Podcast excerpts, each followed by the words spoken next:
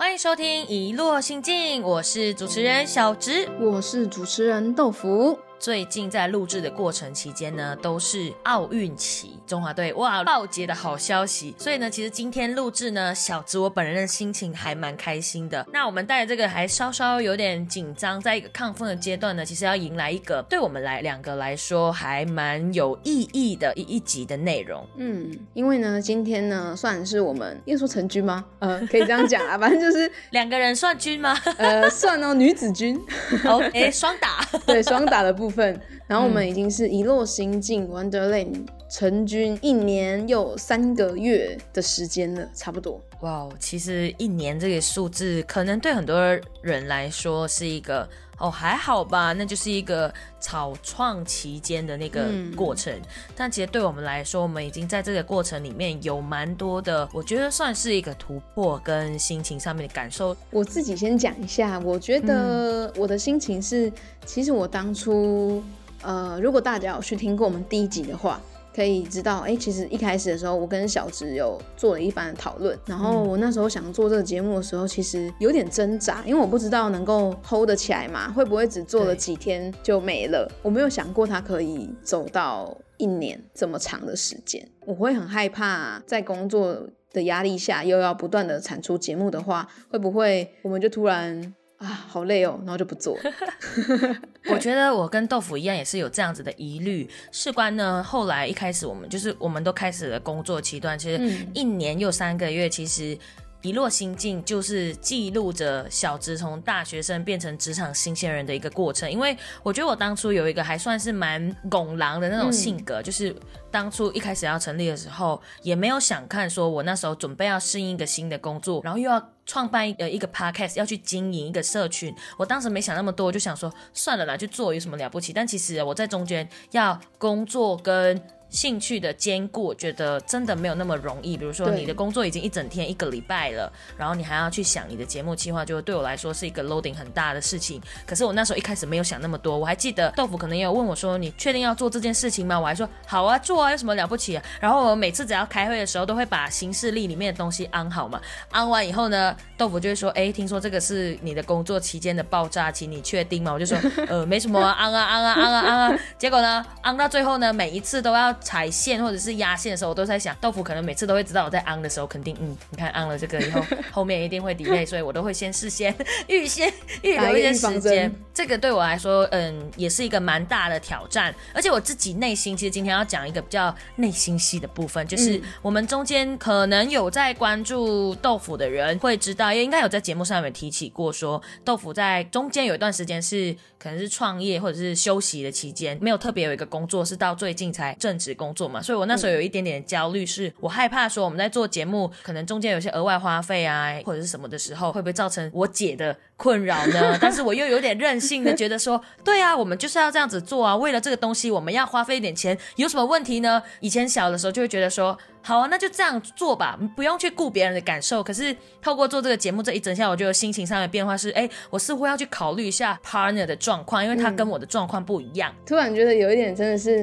就这整个一年又三个月的过程，是记录了我们某一些在人生的道路上的转变嘛？因为你刚刚说你是从大学生踏入社会新鲜人嘛。然后我刚好是工作了一段时间，所以我离职，然后想要自己出来做一点事情，所以我做了一个很短很短的创业。但那时候就像小直讲的，真的是没有工作的情况下，没有一个正职的收入，然后创业的期间又不是那么的容易，可以说基本上就零收入，然后只是单纯靠着一股想做的热情，然后在做这件事情。虽然说最后没有成功，可是也经历过一些算学习吧。我觉得那那时候我在做 podcast 的时候。跟创业时间，我那就安慰自己，还好 podcast 这一件事情，我们是在线上的诞生，然后又有一个伙伴。你有一个伙伴 carry 是很重要的事情，真的 才会彼此扶持。我可能在职场的焦虑，然后豆腐可能是在嗯创业的那个焦虑的感觉里面。我们都是在一个重要的节点的过程中，一落心境这个 podcast 陪伴着我们一起成长。这个我觉得是我们两个个人的一些很重要的感受，一定要跟我们的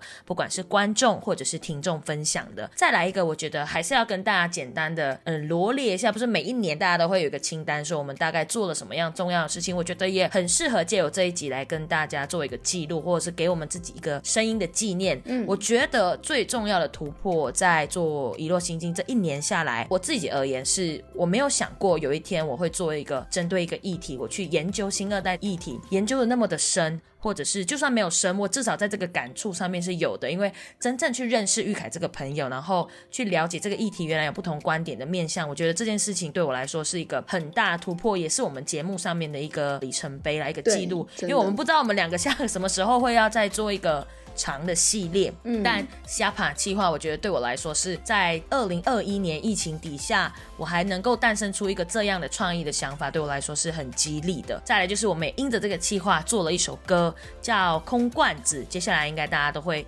陆陆续续被我们的资讯轰炸当中，所以先卖个关子，留个伏笔。但是我也觉得这个过程里面对我来说是一个很重要的。嗯，如果是一路跟着我们的听众，就会知道我们一开始其实是做嗯一些访谈，然后还有广播剧，尤其是广播剧的部分，占了我们的节目一个很大的呃面向。那这个广播剧的部分，我们多数都是做一些台湾的移动族群里面移工这一块，他们的各个职业。相关的广播剧，在做这件事情的时候，因为当初对于义工这个族群，不是说到非常的了解、深入的了解，但真的是透过广播剧在制作的过程，你需要先看非常多的资料，把它浓缩成一个短短的十五分钟的不到的广播剧。其实这件事情反而是促成我在这件事情上面有多了非常多的思考。以及认识，然后还有一个很大突破，是因为最近疫情期间嘛，所以在四月的时候是台湾疫情比较严峻的时候，大爆发。那个时候，嗯，我们一个突发奇想，然后我想说，那个时候刚好有录一集，跟我们在西班牙的学弟俊伟，他的疫情之下的生活并不是那么的好受的感觉，遇到一些挑战跟困难，所以反观回台湾那时候疫情刚大爆发，我就想，那在台湾的义工会不会也？有同样的心情，甚至是这样子的困扰，因为小植其实也是嘛，因为你也算是义工，应该可以这么讲，没错。所以我们那时候就想说，那我们想要。透过我们自己的力量来发起一个做跟防疫有关的资讯图卡，一开始真的是很粗浅，就是小直翻译印尼的，然后越南那时候我们真的比较没有人力可以去做到这件事情，所以我们有询问了我们的好朋友一零九五，看能不能一起做，然后一零九五超棒，因为他们其实也蛮早就有在想这件事情，所以我们后来就合作了，做了一连串的那个防疫的图卡，那也陆续都有发布在遗落新境跟一零九五，还有一些其他的。单位像是东海的人设啊，跟我们一个朋友是东南亚小日常的 IG 创作者一起来促成这件事情，所以他一直到目前为止都还在持续进行中。所以如果听众身边有东南亚裔的朋友们，也可以把这些资讯传播给他们，让他们知道，哎，台湾的疫情状况目前怎么样？什么一些新的资讯是可以帮助到他们的。不得不说，这些东西都是我们在边做边走的状况里面所延伸出来的突破。我们也没想过当初要做这件事情的时候。不过最重要的一个点，我觉得我们两个有一个很重要的感受，是一开始一落心境的成立，我们说了是 Wonderland，它不是 Wonderful 的那个 W O，它是 W A N，所以是 Wonder 流浪的意思。我们。希望打造一个平台，是有很多流浪的故事、移动的故事，是聚集在这里，变成是一个乐园。对，那我们那时候。就是这样一个天真烂漫的幻想，但其实你真的问我们说，好，那你要打造什么样的乐园？其实我们好像也说不出一个所以然，但我们就想，好吧，那就走吧。可是走着走着的过程，这样一年又三个月，我们开始似乎可以去感受到不同的移动的主题下来，然后我们也开始去感受这些议题，去咀嚼也好，或者是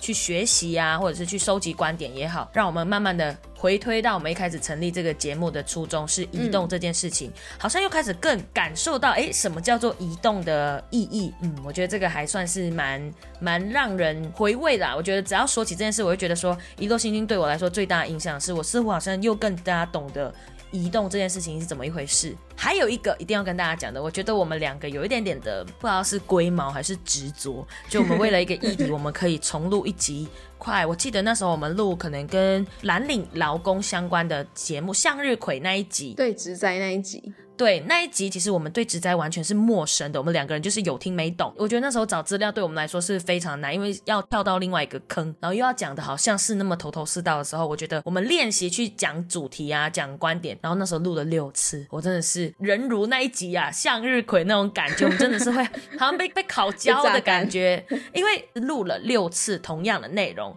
我们重新收敛、整合、收敛、整合，到最后那个输出的版本，我觉得我们两个也是。还蛮值得纪念一下这种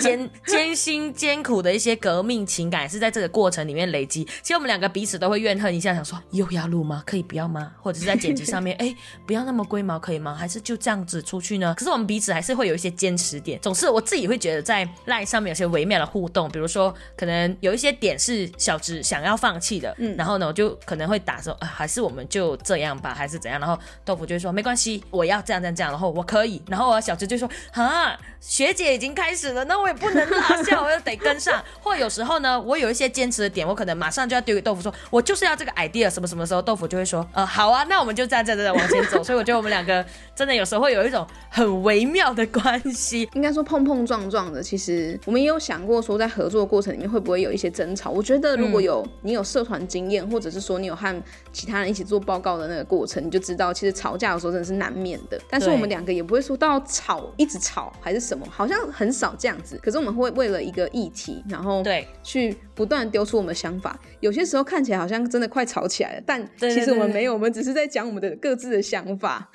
我觉得如果我们的对话群组里面就我们两个人的 line 讯息，还有另外一个人的话，可能他们就会觉得说你们两个是不是又踩在一些讨论的边上？因为大家都知道小芝的个性很冲撞，然后豆腐的性格是他会对一件事情坚持到底，没有那么容易的。妥协，除非你说服他，所以我们两个有时候会在一个焦灼的点上很久。但是我觉得这一过程才会是可能做 partner 上面一起合作的时候才会有很大的感受，不然你自己学的时候，老板又是你，员工又是你，那种感觉又不太一样。也是我们这个阶段二十几岁最需要学习的一个功课。期待我们接下来会有可能更多的突破，不管是有没有伙伴的加入投入，或者是还有别的更新的创作的进来。这也是我们非常非常期待的。好，那我们今天的节目呢就到这边。喜欢一路行进的朋友，别忘了关注我们，然后订阅我们的频道，还有按赞粉丝团或者是 IG 哦。哎哎，最后最后插播，我觉得还是要感谢一路上来，不管你是从头听到尾，或者是中间加入的听众们、朋友们，呃，很开心在过程跟你们认识，不管是创作者跟听众，那我们两个非常感谢大家在一路上的相伴。哎，这个不是一个 ending 哦，这是一个节目即将开始走上新的里程碑的预告。好啦，今天就谢谢大家收听啦，我们下一集再见喽，拜拜，拜拜。